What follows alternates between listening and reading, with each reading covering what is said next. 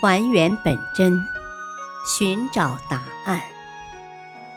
欢迎收听《中国历史文化十万个为什么》——中华医药篇。扁鹊是怎样望诊的？扁鹊的真实姓名是秦越人。当时人们称到处给人带来福音，像到处翩翩飞舞的喜鹊一样治病救人的秦越人为扁鹊。久之，人们忘了秦越人这个名字，只记得扁鹊了。扁鹊生于周威烈王十九年，公元前四百零七年，卒于周赧王五年，公元前三百一十年。扁鹊在长期医疗实践中，刻苦钻研，努力总结前人的经验，大胆创新，成为一位学识渊博、医术高明的中医。扁鹊善于运用四诊来诊断疾病，如切脉和望诊。有一次，扁鹊到了晋国，一天，晋国卿相赵简子。由于操劳国事，用脑过度，突然晕倒，已五天不省人事了。他家里的亲人十分害怕，急忙请扁鹊诊治。扁鹊接到邀请，立即动身到了赵府。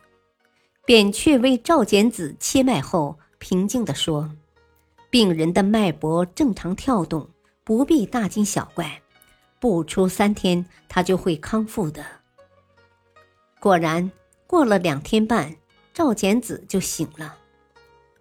准确的用切脉诊病是扁鹊的首创，因此司马迁赞扬说：“至今天下言脉者，有扁鹊也。”近代历史学家也说，扁鹊是切脉治病的创始人。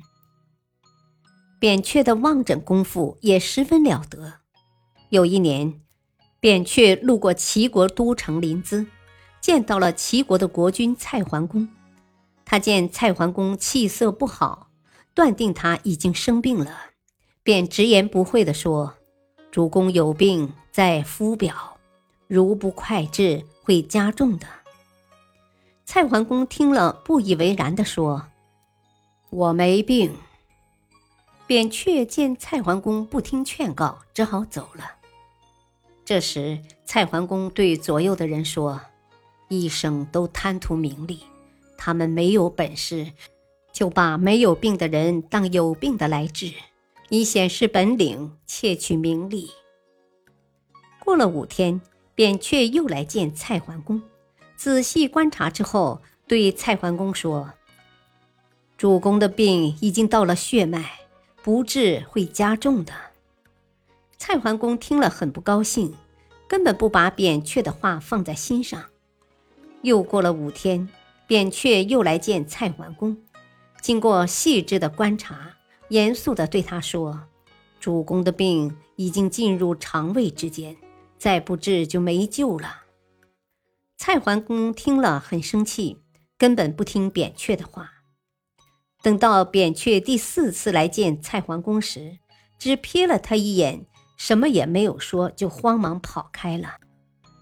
蔡桓公见扁鹊不理他，就派人追上去询问。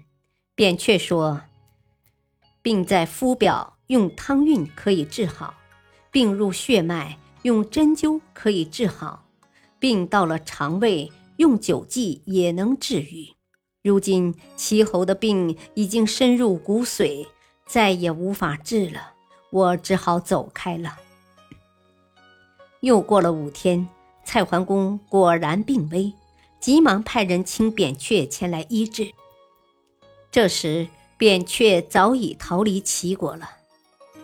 不久，蔡桓公便病死了。早在两千四百多年前，扁鹊就能从蔡桓公的气色中看出病之所在和病情的发展，这就是望诊的绝妙之处。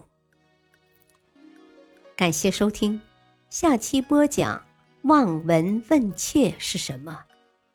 敬请收听，再会。